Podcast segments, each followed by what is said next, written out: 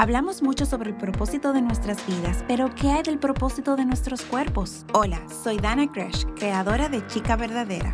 Uno de los versículos más importantes que puedes compartir con tus hijos es 1 Corintios 6 del 19 al 20. Dice, ¿acaso no saben que sus cuerpos es templo del Espíritu Santo, quien está en ustedes y al que han recibido de parte de Dios? Ustedes no son sus propios dueños, fueron comprados por un precio. Por tanto, honren con su cuerpo a Dios. Pablo lo explica con algunas cosas muy prácticas, ya sea que comas o bebas o hagas lo que hagas, hazlo para la gloria de Dios. Habla con tus hijos sobre las cosas que hacen con su cuerpo, como competir en deportes, tocar instrumentos musicales, bailar, comer, leer libros, dormir, hablar con amigos y ver películas. ¿Cómo pueden glorificar a Dios con las cosas que hacen con sus cuerpos?